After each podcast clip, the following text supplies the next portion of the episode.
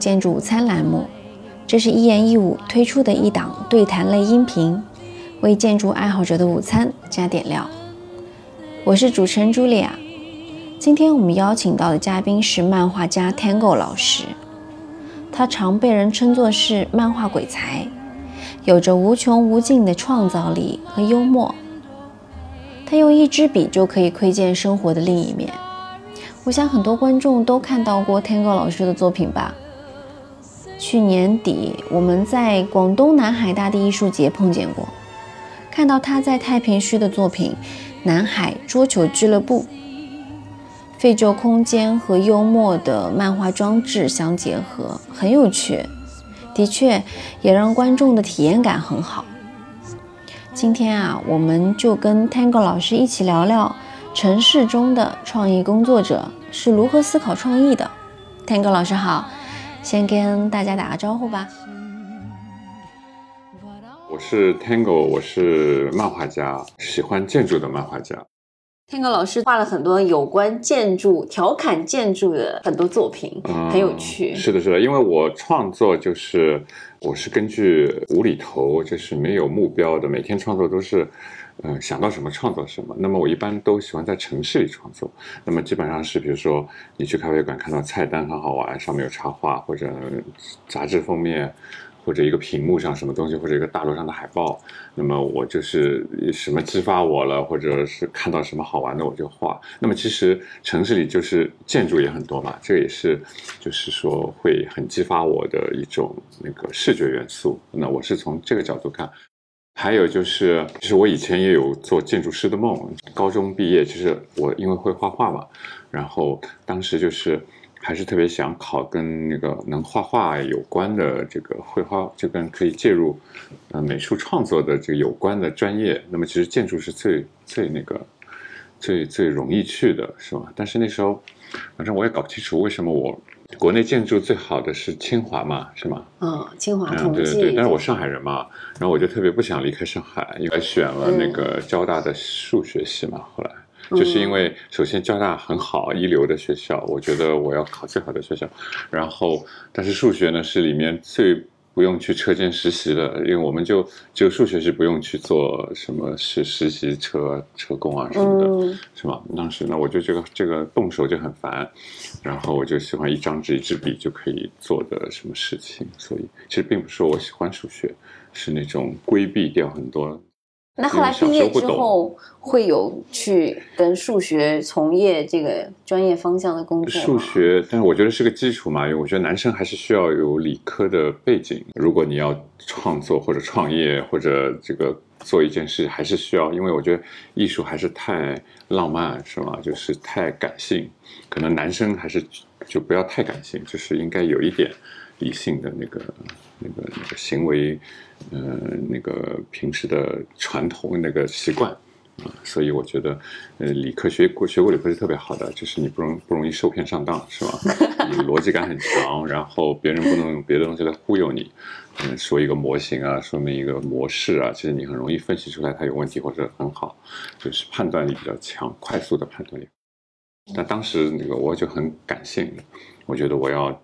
看上去自己像一个这个有朝气或者有有浪漫一点的人，啊，所以我后来还是因为我还是喜欢画画嘛，所以我就去考了美院。那时候中央工艺美院是很很有名的，是吧？八大艺术院校，对对对。然后觉得哇，终于去了一个艺术院校，我觉得特别得意。那个时候，那后来毕了业之后就开始画画了吗？还是因为在简历前还有一个是做广告的这个经验？然后对，就是我毕业了以后呢，其实。嗯，其实我毕业的也没马上进广告公司啊，我是进了做客户，进了一个英国的品牌，做那个那个 marketing communication，就是啊，所以我是做过甲方的，做了三年，其实一个工作做三年也差不多嘛，是吧？我觉得分析自己，觉得还是应该去做创作的事情，我更喜欢，所以我就去自己去投广告公司简历，就就到了那个 Four A，那我第一家公司电阳广告。电通洋路贝卡去当乙方了，从甲方转到乙方去做创创作创意部，嗯，美术指导。然后后来我觉得还不如自己做，然后我就嗯比较自由，也是很感性，觉得好多不像是学数学，好多那个对，所以其实我用数学数学来压制自己的感性，是吗？就是因为我觉得我这个人太感性了，所以我一定要学点理性的东西，是吗？我觉得很感谢，我很喜欢，其实我很很喜欢数学学习的这个过程。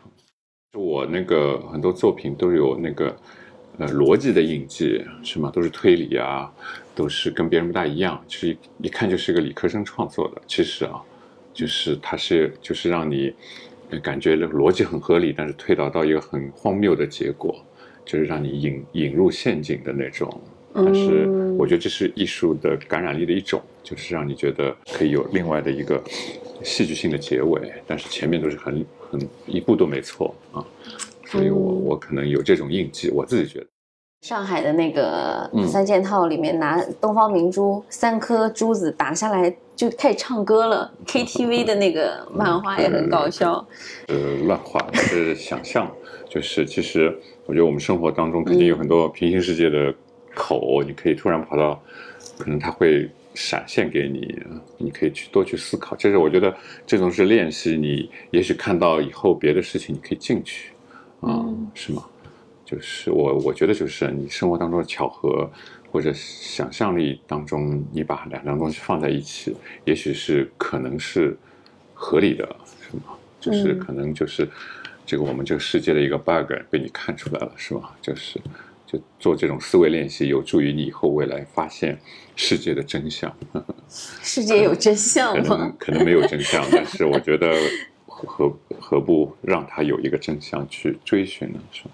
那已经画了多久了？这个我其实从二零一零年开始画，画到嗯现在，就是前五年都是我每天都画的，后来就是不是每天都画，但我尽量对，因为我并并不靠这个画画挣钱嘛，我还得生存，我的公司的运营，然后有客户得参加活动、创意、出差，就是特别嗯繁忙，嗯，还要养一个小公司，就是那所以那个创作画插画成了每天的一个打卡的必须必须，要做的一个前是的，对。，因为为什么我画黑白的就是这个，因为快，嗯省时间，就是哪里都能画，嗯在各种材料上，你只要如果不够黑白对比，你只要拍好照，把它调成黑白对比很好就可以了。而且我不注意那个不注重画的技法，就是能表现清楚就可以了啊。所以我其实我都是想把那些 idea 储存起来。其实一开始并不是画漫画，我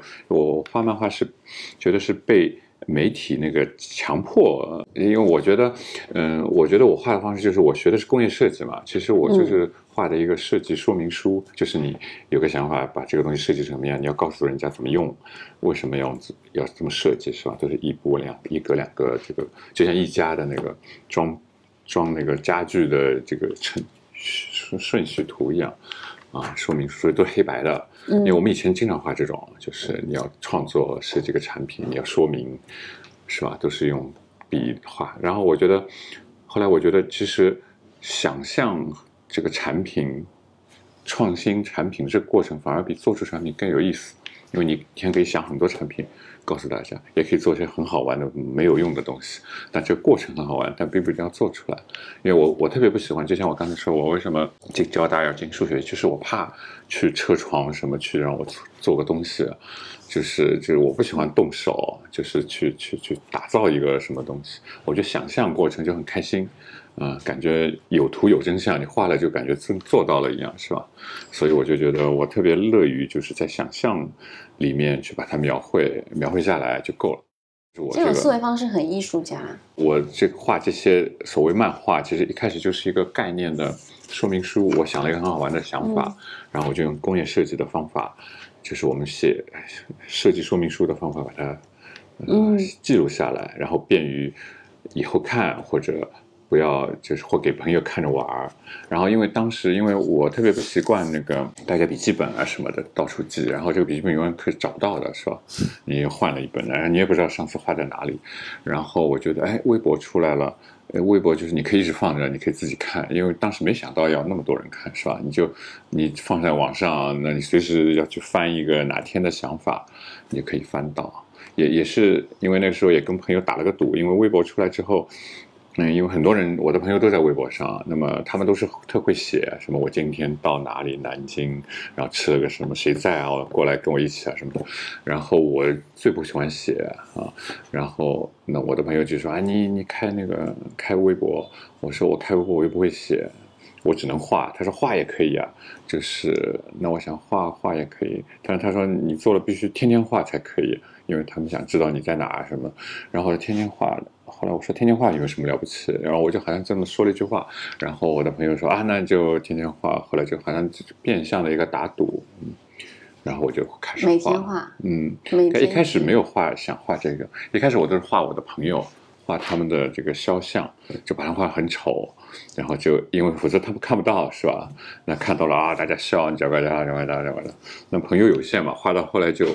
没朋友了，不是就没有人可画了？我说没朋友，是那个，就是没东西画了。但是我就既然做了嘛，就想引起别人注意，是吧？所以我就画笑话开始，就是画我就能感感动我的东西，就是逗大家笑的东西，所以我就开始乱画。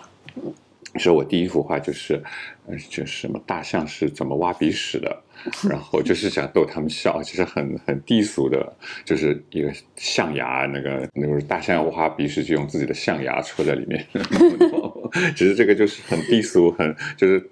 就想就够就让大家我的朋友们去笑一笑，因为我的朋友都是美院毕业或者学设计什么，就是很有创意的嘛，是吧？你就很难取悦他们的，其实能取悦他们就就要要动动脑筋啊什么的。所以我就开始做，做到后来就是哎，大家看的人很多，就是我的朋友越看越多，那我你就觉得哦，他们都觉得这个好，我就很开心。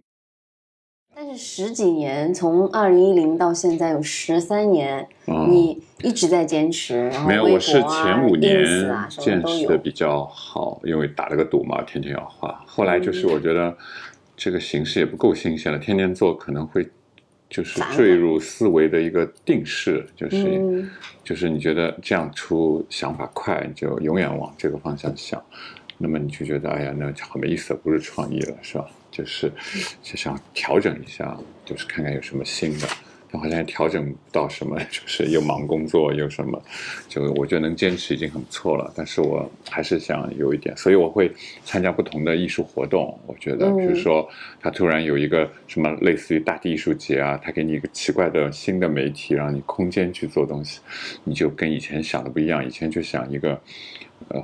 画在纸上给大家看的一个 idea 的记录是吗？但是现在，同样让你表达到另外一个材料上。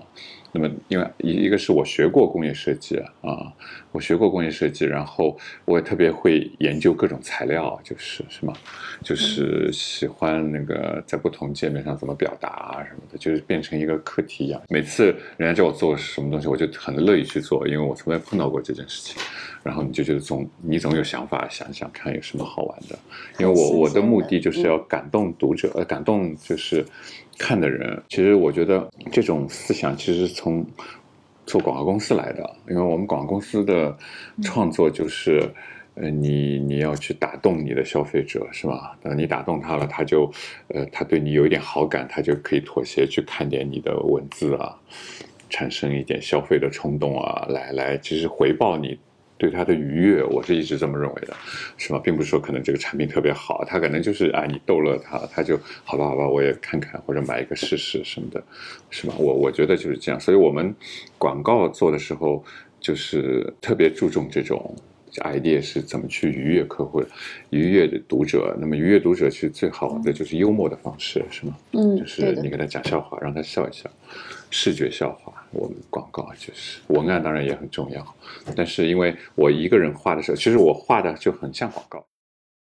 那就是每天一幅画，你会给每天的那个画取名字吗？我一开始都是无题、无题、无题。我觉得我已经画的很清楚了，不需要题目 啊。直接看一看就知道。而且我不是画一幅画，就是我一般就是一个 idea，然后如果一幅画能表达就就够了，就一幅画；不够就两画，画两幅啊。那创作有些什么特定的这种环境吗？还是说你走到哪里？没有的，我就即兴嘛，我就是即兴创作，我很即兴的，所以我就是没有一个一个人物啊，或者一个动物的形象，什么 IP 的形象，我其实没有的。我想到画，哎，不算算，我我画过很多恐龙，都是不一样的。呃，恐龙对我来说就是一个概念，恐龙。所以我画的猫也不大一样，各种都不一样啊。有时候创作笔法也不一样，有时候觉得这那天正好那支笔，我就画那支笔；或哪天是正好是个 pad，我就用 pad 画。pad 又画不好，有时候因为也不熟嘛，是吧？这个感受不一样，它不能一会儿粗一会儿细，就是一个粗细，那么就变成换一种风格。是有时候嘛，就是我有时候嘛，就是用实体来加几条线条什么的，我不知道，反正我觉得好玩就可以。所以我是即兴，对我应该把自己定义为即兴漫画家，漫画家是吗？应该可以，就不是那种，不是那种，就像现在有即兴的表演一样，是吗？即兴的那个叫什么来着？戏剧那种。对对对对对，即兴的这种，我我的确是很即兴，因为我不给自己负担。比如说你一个人物，天天要给为他创作，你就被他绑架。嗯，然后你天天，比如说你工作完了，你要去创作，你带着压力去创作也不好。你就想，哎，有什么今天逗我乐的，或者哪天注意了忘了记下来了，就就我觉得就很开心。你就不说哦，这个不能画，因为你老画这种，这种就不能画了，就我就不会产生这种情况，就很自由。那什么样的情况会那个思路泉涌啊，或者是说什么样的情况，你就会感觉到今天我不想画了？哎，我觉得每个人都不一样，可能每个人的那个，比如说我是因为在广告公司工作，这个压力很大的那种，就是很紧张的环境下工作了三年，所以其实我有一种强迫症，也就是我们每天都要想创意的，是吧？你刚刚觉得哦，今天好了，下班了。然后客户经理就过来了啊，客户对这个不满意啊，明天要交三个方案，就是你你得想不同的，让客户能通过，你得给他三个是吧？或者起码两个。然后我们经常这样的，就每天超负荷的去想创意。那么想到后来，你就觉得想创业不是一件，就是不是从来没做过的事是吧？你就不就是这种压力感就缺失缺失掉了，就不会是一种压力，就像工作一样，你这你这。是吧？每天找人讲几句话什么的，这种就是你就知道了哦，反正就要今天弄一个好玩的东西，就是这样。已经习惯了。对对对，我觉得我是一种强迫症，就就是处女座的强迫症。我不是处女座，但是我有强迫症。这不不，这是职业的危害，职业上的习惯就是啊。如果你哪天叫我，比如说什么都不想，我还做不到，就是坐在这儿什么都不想嘛？然后就让我休息，看着什么东西，我我总会有想法，啊，这个鸟飞过去了怎么样？就是我好像有一种被动的，就是主动去想的那种状态，就不让自己歇下来，是那种自动的。我觉得取悦了别人，呃，我就很开心啊，快乐了自己，对，满足了，对，就是有成就感了，是吧？就是他们觉得啊好笑，你只要打几个哈哈哈，我就很开心，因为我觉得他看懂了或者 get 到这个点了。呃，打了很多问号，我就觉得，哎呀，我失败了，失败了，他们看不懂，就这种。那你在乎别人对你评价吗？没有不在乎的人是吧？但是我 相对来说，说因为我我年纪大了，或者是看的太多了，嗯，就是不是说人生啊，就是比如说艺术评论。呃，你评这个作品好坏，或者那我们做广告开始就无数无数次被客户骂是吗？评被被内部沟通骂，被各种呃，这个经经皮很厚了，已经已经这个也也无所谓你嘛，因为那个对艺术来说，那个没有准确的答案的嘛，是吧？你就在放在这个环境下是很好的创意，放在那个环境下你损害了客户的利益，就是呃，就所以我为什么要画，就是因为我觉得。我画我就只有自己去评判好不好就可以了，不像在广告公司，你你觉得这创意特别好啊，结果被客户部不喜欢，客户也不喜欢，你就觉得哎呀好挫折，我这个审美有问题是吧？但是你自己去画创作给给你的粉丝看、读者看，就觉得啊，我觉得我我觉得好就可以了是吧？你就觉得很自由，就我感觉好像这是一种对工作的一种补充，让我更有自信心。那你现在去去画那个这些每天的这个创作，那你是不是就会很细心的去观察你周边发生的那些很细节的那些东西？我一般我一般画都是晚上睡觉前创作，白天要工作嘛，然后睡觉前其实已经看不到什么，就回忆全是活在回忆里面，觉得哎这个可以，然后想不清楚了，赶紧去找一找照片啊什么的，找一找参考。就这种，所以这个每天画画已经成为你睡觉前必做的一个功课了。对，这也是一种那个不画睡不着。对，就是不是不画会有愧愧疚的心态，觉得哎呀答应了今天画，哎呦我想没画，就觉得哎呀，其实我因为我最早的时候，就是我，但为什么那时候我坚持了五六年，每天都画，包括出差我也画，包括坐飞机时差倒时差我也画，就是因为，因为那个时候就是有人等着你更新，有很多睡不着的人，因为我半夜都是一两点画，然后很多也是睡不着的人。然后他们想看完我的画再睡觉，然后就是我就觉得很不好意思，哪天没画，估计那个人没睡觉，就是那种，就是所以我一定要把它更新的，我再晚也更新，就是真的很多有人等的。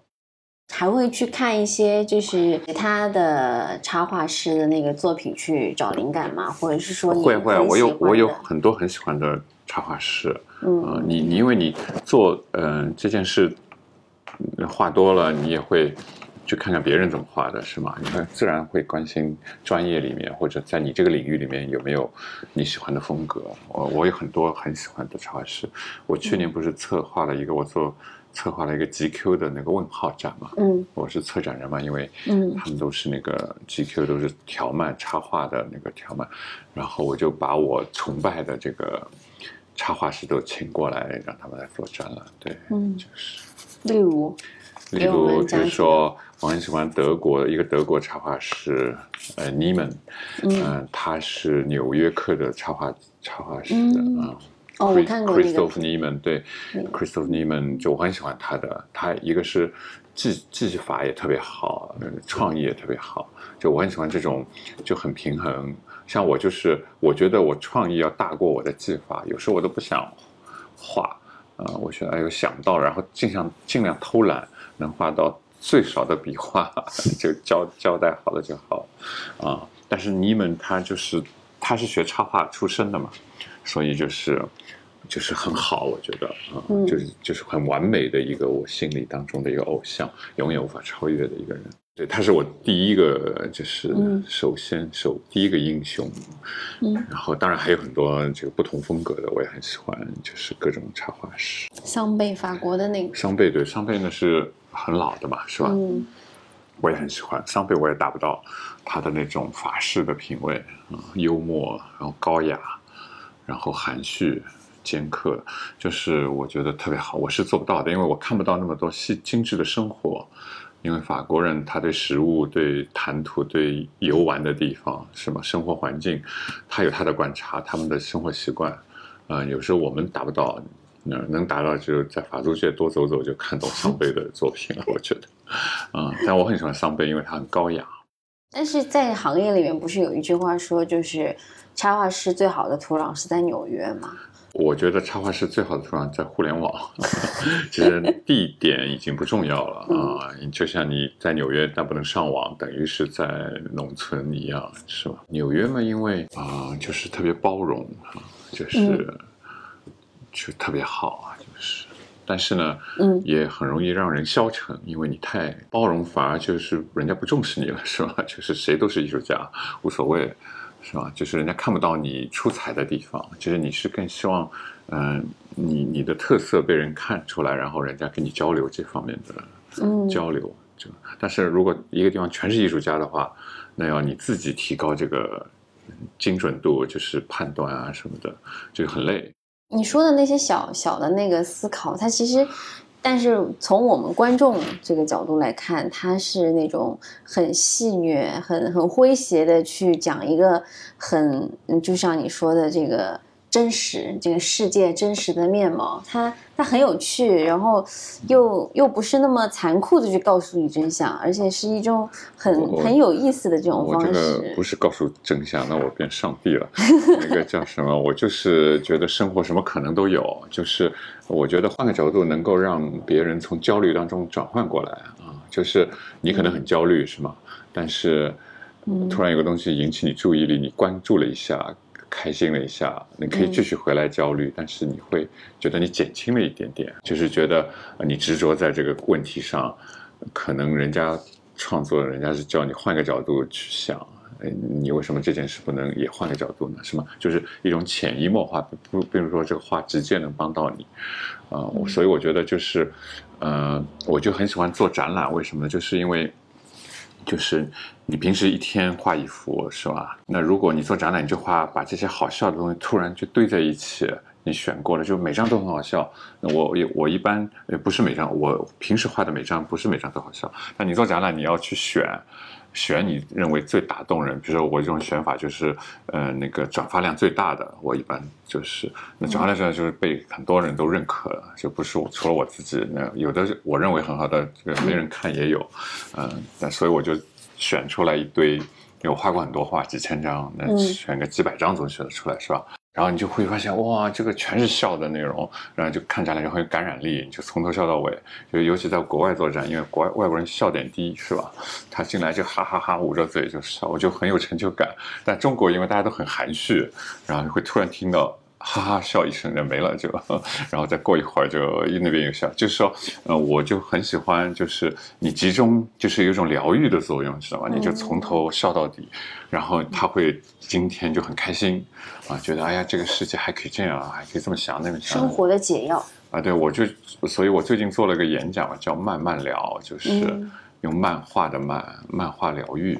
嗯，但我也不知道原理是什么，但我是觉得，就是因为从佛学的上面说，就是你要破掉你的执念嘛，是吗？就是你焦虑，就是因为你有执念，太自我了。那么，其实破掉执念的方法，最好就是干扰你的注意力，你你你就太专注这件事情了。那么，你这个专注的力被干扰到了就好了。你因为我也治不了你的就是根本的问题，这是专业的医生要做或者。嗯，专业做修禅冥想的人去做，我觉得就是帮你表面上你可能最难受的时候，你帮他消风消掉，是吗？那么也是一种帮助。那其实插画跟观众的这个互动还是蛮强烈的，是吗？我对，但但是每个人风格不一样，有各种风格，我觉得都很好。其实我觉得插插画是一种共生这个环境，是吧？你可以看看这个人，你觉得看看腻了就看看那个，就是这种。生活当中的小点，因为每个人接触点不一样，一个人的精力有限，你不可能看那么多点，所以我就爱画的很自由，就是不要去限定我。就比如我画猫画那么多，并不是我要想画猫，只不过有时候今天我就想画个猫，不知道为什么，就我觉得猫可以代表人，是吧？呃，我不好意思说人，这可以说猫，是吧？比如说啊，就是会找它做替代。那么可能我找的替代最多的就是猫，因为我也有两只猫，老在边上转来转去，是吧，就你会本能的想到用猫，其实你也可以用狗，用用用什么猪什么的，但是有时候觉得猫更像人，是吧？因为它很含蓄，它它它有思想，感觉上有思想，啊，就这样。但是当你把你画过的猫又集中起来，又觉得很好玩，猫好像这么复杂什么的，那么好玩。所以我觉得这种自由创作、即兴是很有意思的，因为就不限制你想什么。嗯，但其实你就像大数据一样，你画的一段时间，你就会知道，哦，你可能更喜欢猫什么的，更喜欢。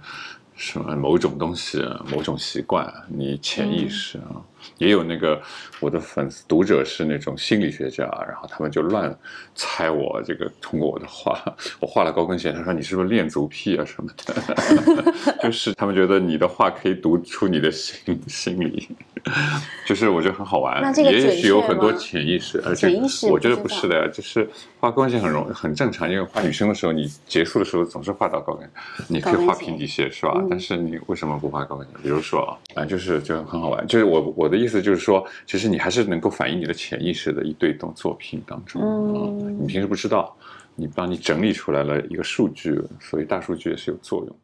那你去旅行啊，去呃新的城市，是不是也会有很多这种跟城市之间的，或者是跟城市的建筑有关的这种新的创作？一下灵感就来了。对，我是。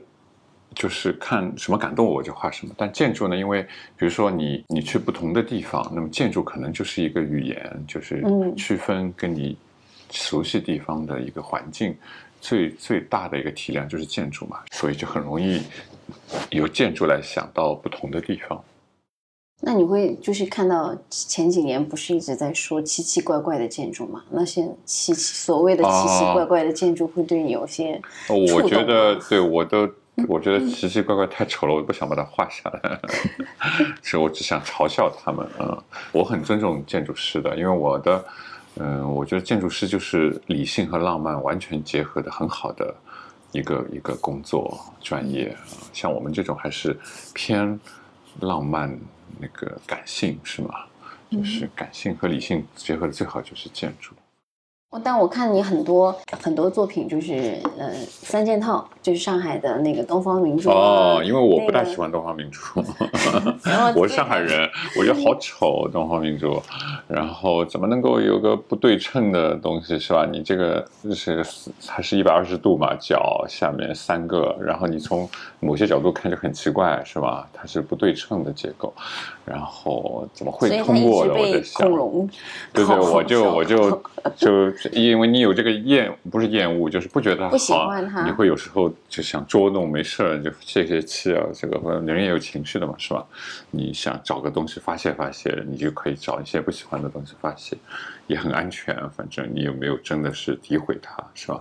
但作为上海人，我可以嘲笑自己的城市，我觉得没有问题。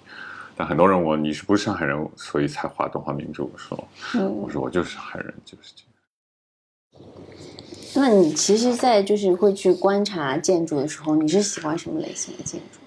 我啊，我就就是一个视觉上好，还有就在地性的合理性。但其实建筑就是因为我不是建筑师，我没法去说这个标准，就是啊。但是我觉得，就是因为就是你所有的创作，你其实特别想把自己放在作品或者你人。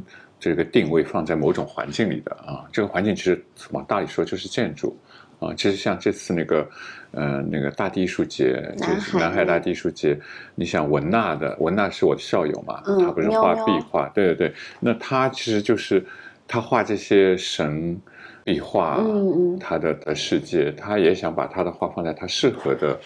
他想表现的环境里，所以他才会把那个给他的东西搭成一个庙。嗯啊，他花在那个搭庙的时间远远过多过于他那个画画那个壁画。那他就想把他的作品放在他喜欢的环境里，承载他的作品的环境。这个环境不够，他要把它做到这个环境。他是变相也是变成个建筑师。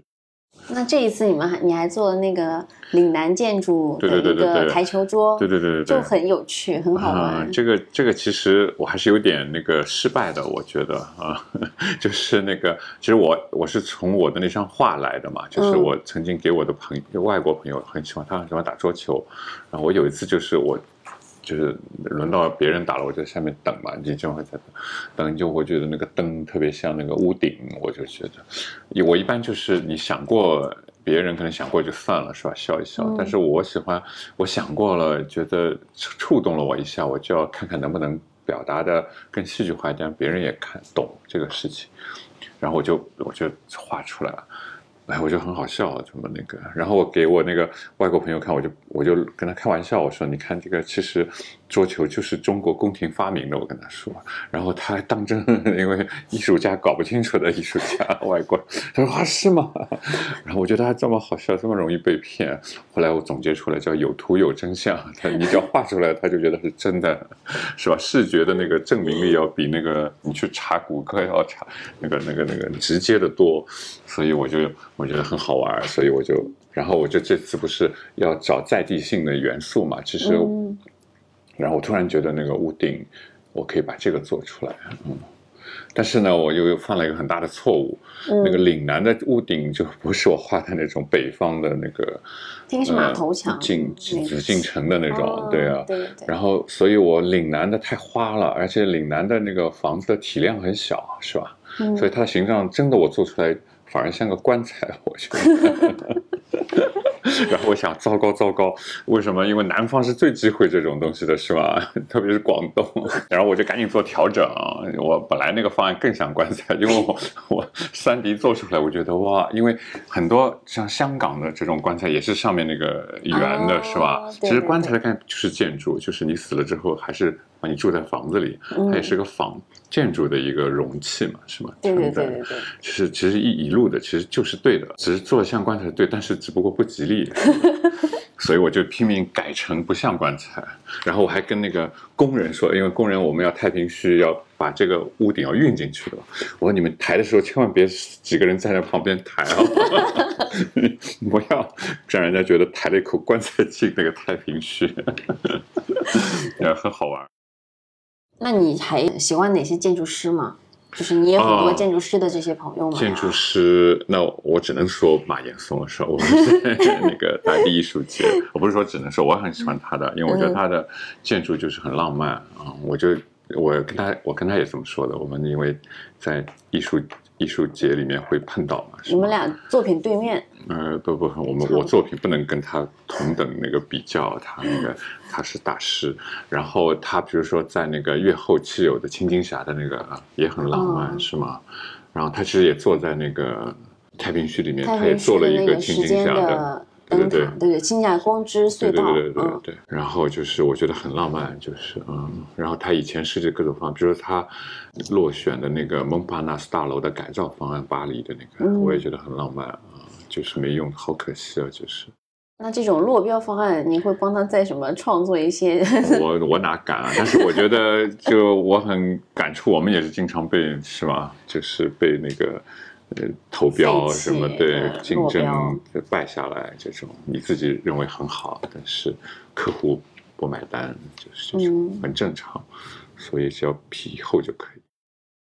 是不是做了那个漫画家之后，就根本没有这个废弃方案这么一说？因为每一个都可以发表，都可以放到网上、啊对对对对对那其实你的作品就是它的那个材质落面，除了纸张，它其实还有很多呃别的空间。例如在南海，它是在一个空间里面，还有嗯我们家旁边香花桥路啊，有个修空调的，对对对。我，后来才知道是你的，但是我一直走那过，哎，我觉得还挺有趣，我就想觉得他就是在那里修空调的，对对对对，那个是一个社区的艺术项目，就对是他们就没，就是说就是最低成本的去做一些艺术在那个社区里面，嗯我觉得挺好的。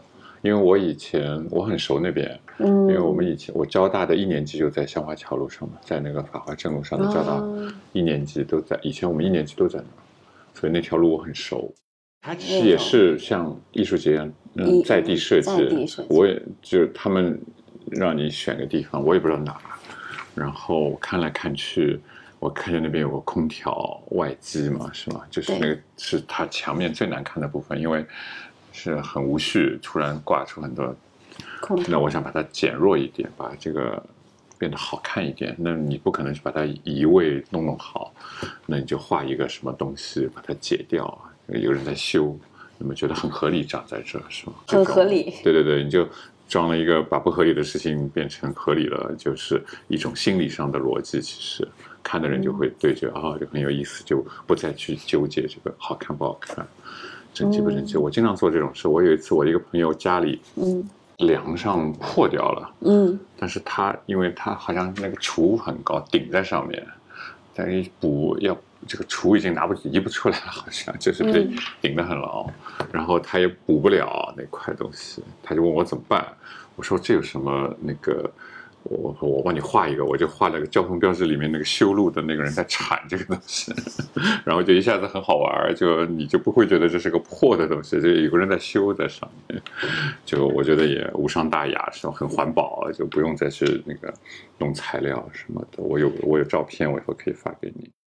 那这种类似的是不是也是在做你做展览的时候也会用？对我很喜欢，就是把一个呃不合理的东西用最环保的方法给它是吧嗯平衡掉，是吧？就就艺术的力量可能就在这里，就是呃你你不用再去花很多的财力物力，嗯从精神上把它扭转一下。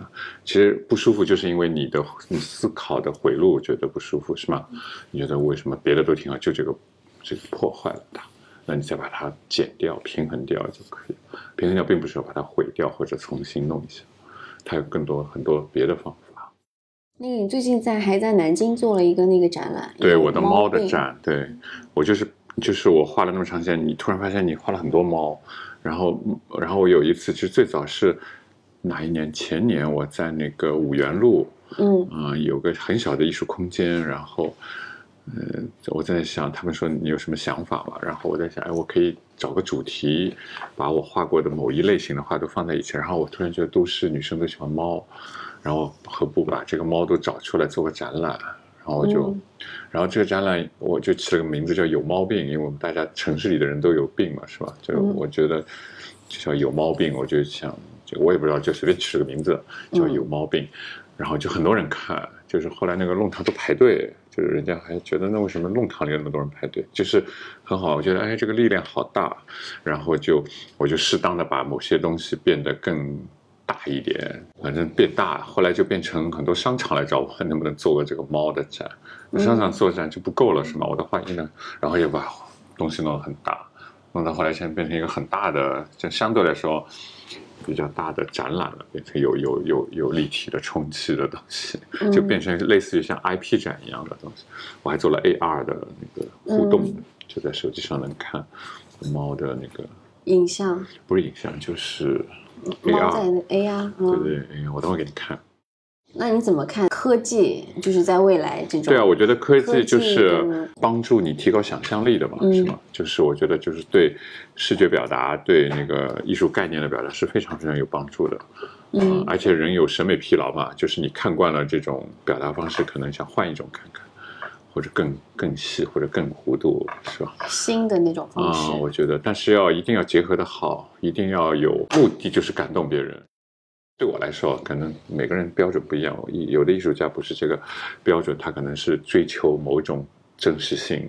那我可能我的标准就是能感动看的人。嗯，那你就增加，如果高科技能够增加你的感染力，你为什么不用呢？是吗？那你用过了，反而你觉得不够感染了，那你就退回来一点，原始呃，就是传统的也用一点，高科技也用一点，是吗？结合一下。这种只要逻辑关系通，然后它看上去舒服，就我觉得艺术就是，不是我我的这种艺术就是加加减减，平衡平衡，这个过了压点下来，那个那个不够了再调整调整，就这种。那最近就是一直很红的那个 Chapter GPT，然后大家都会说 Chat GPT，然后就是会。呃，大家都会去讨论说未来会取代人，然后某一个行业、各个行业都开始有这个担忧。那漫画行业开始会有这个担忧吗？嗯，我我觉得我很欢迎这种呃 AI 介入人工智能介入创作。其实我我正在启动一个项目，就是跟一个。代码程序员研究那个 AI 的，因为我我做就是做 AR 的很多呃工作，然后要接触很多那个就是程序代码和这种这个计算机行业的人，对。然后我因为他在研究那个 AR 呃 C 级嘛，就是嗯，比如说他给把把某种风格的画，他喂给计算机学习，然后他可以生成自己在创作跟这个风格。一样的，其实我觉得我的话，因为我足够多，我也想让他来帮我来把我的话喂给那个 AI，对，然后他会根据我的风格，比如你再打一天猫，然后它就是它就会自动生成一张猫的我的风格的漫画出来啊啊，这有很多种做法啊，我们正在研究，比如说对投影，就因为我做过很多投影吧，是吧？嗯。比如说那个猫头鹰像把伞啊，然后其实你在电脑里，你只要你你只要画一个猫或者生成一个立体的猫，它你可以规定有四个光，比如说它有四个影子，然后你可以自动让它识别影子像什么，是吗？像什么，它就根据你的方法把你画出来像个树，然后它就弄个树。或者是什么，他就帮你归纳成一个什么东西，然后你就看这个有没有戏剧关联。如果你你在我的风格里面有有关联，我再把它发展发展，就会成为一个新的作品。我现在其实有创作瓶颈，我画的太多了，我已经不想画了，不是不想画，就是有时候觉得就不好玩了已经。嗯。但是如果有很多素材，第一步的创作都有了，那我天天只要喝杯咖啡在这里刷，我就可以每天画好多画。然后人家会觉得好吃惊，这个人怎么创作力这么强？就是有 AI 的帮助，其实我觉得 AI 是完全可以做到的，嗯，真的是可以做到的啊，就是就是完全可以做到的。所以我我现在正在跟他们研究这个，嗯，就是跟那个一个做前端呃代码，比如说我有很多创作，比如说是什么一个蛇盘在那儿想睡，它不想盘着睡觉，想。摆着的睡觉是吧？嗯，我就设计了很长的床给蛇睡，这种，那么就很好玩。这个蛇的梦想是躺的比较直的睡觉，其实不存在这种梦想的。但是，但是你以后，比如说我有个系列，比如说都是梦想，是吗？那么你就无论谁的梦想，你只要打进去，比如说你只要跟他输入是跟自己相矛盾的、不可能实现的梦想，那么他就会出现很多梦想，是吧？他就 AI 就会告诉你，然后那你就找一个最有戏剧性的，因为你已经画过这些，是吧？你就知道哪种是可以的，有个辨别。那么这样这样工作，对这样工作就很快。也许哪天我就会一天画十张，是因为可能 AI 帮我已经完成了第一步。嗯，我觉得这是可以的。创作力惊人，哎，人家就会说哇，这个人太神了，那么老是吧？还会越创作越多。脱口秀不是最近很很红吗？因为脱口秀演员在写段子的这个过程之中，也要绞尽脑汁想到怎么去逗逗乐观众。那你就会觉得做漫画是像这种纸面上的脱口秀吗？差不多，对，因为我跟他们聊过。嗯啊，其实比如说有很有名的单立人喜剧的那个创始人石老板啊，嗯，我认识他，我们也是因为微博上就讨论那个创作的问题，后来我们在线下吃过饭，见过面，就讨论怎么怎么那个创作，嗯。虽然完全两样，但是我觉得还是一样的。就是唯一不一样，就是我觉得，因为他们是要求很高的嘛，比如说在几秒钟之内都要抛个梗啊什么的，否则你这个场就不不不笑，是吗？就是他们很在意这种，所以他们都是准备好的一套，就是从头到底讲好。我呢，就是比较即兴，我喜欢就是。当时有什么说什么，我不会把老的一个东西拿出来藏着，我我记不住。就是，比如说他们是，就是想好的，他们每个人都有一个梗的库的，是吧？嗯。然后他们说这个演出，我就把这个拿拿拿出来，然后自己编好背好了。而且你觉得脱口秀演员他其实都一都是不专业，就是不专业的演员嘛，所以他唯一能够让自己不慌。因为一般人上台慌的嘛，是吧？嗯，你看这么多灯光人啊，万一说错了，只有把这个他自信的段子背好了，他就一点都不慌了，因为他知道这个说出来就有人笑，是吧？那么他就能够演，就是做了很多准备了啊。我觉得他们是高强度的梗抛出来，有个必须有个准备啊，所以他们其实我觉得就是他们自信就是。我认识的脱口秀演员啊，我也不能说说了也不好，就是就是我感觉就是不像呃我期待的那样，就是一直在说笑话，是吧？他们就反而不说笑话了，就是因为他们的梗都在舞台上说的，可能他们有时候有些习惯说说笑话，但是期待他们要是在这里，我啊，我们脱口秀演员在这，我们在等他说那个班上了个东西什么，他就嘲笑嘲笑什么什么，好像都没有。啊，我我我比较喜欢就是随时随地乱说的人啊，就是那种，但我很崇拜他们，因为他们创作梗的时候是很认真的，就是很好玩的想，然后前后有伏笔啊什么的，就很符合喜剧的这种，嗯，就是人人来理解这种笑话的这种期待。那你会觉得你就是我没有这种喜剧人的？我不是，我不是，我就是即兴，我不是即兴，我每天都是完全没有关联的东西，没有做过把很多梗放在一起。看有没有一个创作出来，我只不会把同类的东西猫全放在一起，这个放在一起。其实做展览算就策展很重要，就是比如说，如果我要做一个疗愈的展览，是吗？那我必须，我觉得我要找一个心理学家来策展，就你先看到什么，再看到什么，把我的作品一个个看过来，才会达到放在一起比放在一起更好的效果。那我觉得这个就有一点像诊断脱口秀有点，就是我要做必须把。很多话都集中在一起，就等于是一场视觉脱口秀。而且它其实不一定是喜剧，它还会有一些很打动人，或者是说对你生活上面有一些。不知道，我就想试一试探索啊！我想试，因为我以前做展览都是就无端的把东西集中在一起了。去看展览，你也不知道有什么收获，但你觉得很开心，哎，也是一种效果。但是如果你有更深层的东西，它记得更牢，是吧？嗯，对它更有帮助。